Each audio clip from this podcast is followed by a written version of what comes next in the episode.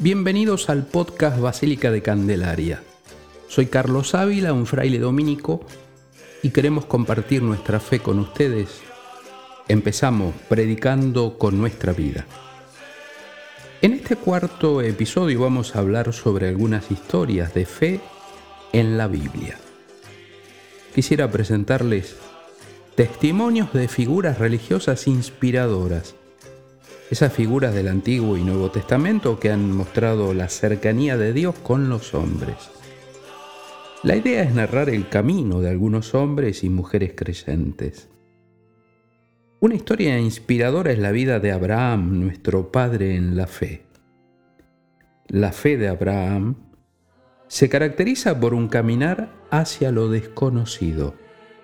Abraham fue elegido por Dios para ser el patriarca de la nación de Israel y llegó a ser conocido como el Padre de la Fe.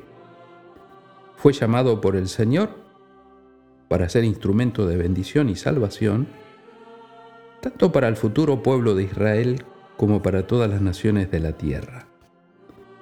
Abraham tuvo una fe sorprendente que tuvo como fruto su obediencia a Dios hasta el final de sus días dejando un legado significativo para las generaciones venideras.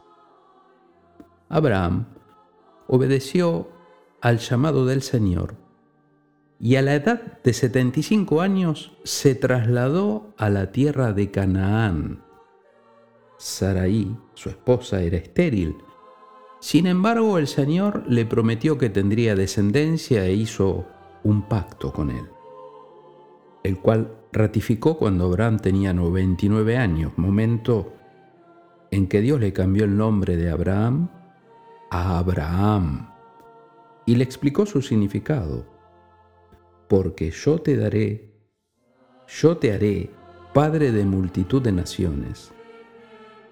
También a Sarai la llamó Sara.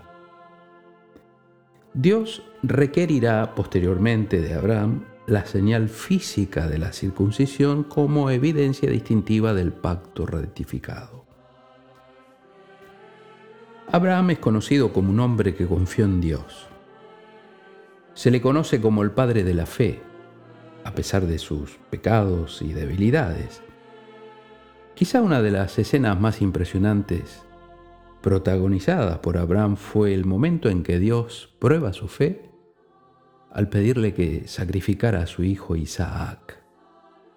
Contra todo pronóstico y con una confianza impresionante, Abraham obedece sin quejas y sube al monte dispuesto a sacrificar a su primogénito. La historia bíblica nos relata que de improviso un ángel intervino para evitar que Abraham efectuara el sacrificio de su hijo. Y el ángel dijo, no extiendas tu mano contra el muchacho ni le hagas daño, porque ahora sé que temes a Dios, ya que no me has rehusado tu hijo único. Abraham fue un hombre de fe, que pasó a la historia como alguien que depositó su confianza en la promesa de Dios. La fe nos da poder para actuar. Dios es fiel y siempre cumple sus promesas.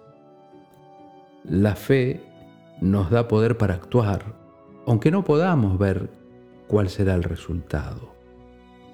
Cuando tenemos el escudo de la fe, también podemos resistir los pensamientos de duda o de incredulidad y desconfianza. Queridos hermanos y hermanas, el Dios de Abraham es el mismo Dios a quien servimos hoy.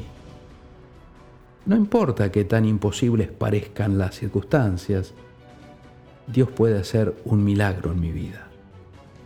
Él ha prometido que yo, que tengo una naturaleza humana pecaminosa, puedo llegar a ser conforme a la imagen de Cristo.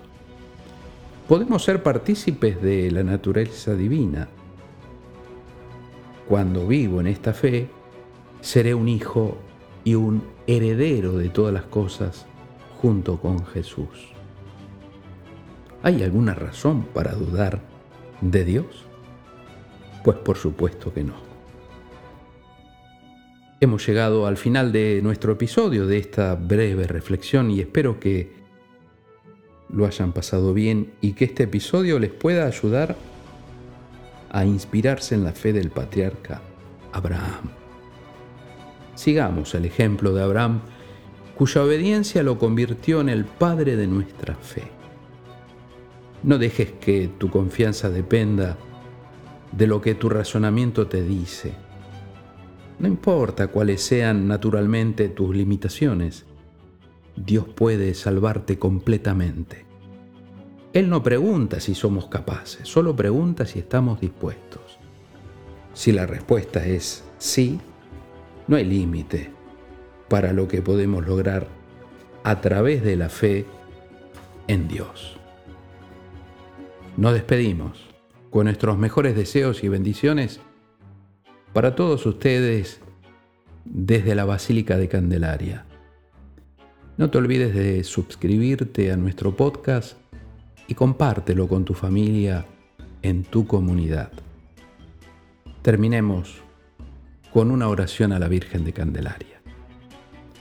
Virgen de Candelaria, Madre de Dios y Madre nuestra, patrona de Canarias, con toda devoción y confianza que un hijo tiene con su madre, quiero ofrecerte hoy mi persona, mis intenciones, mi vida entera.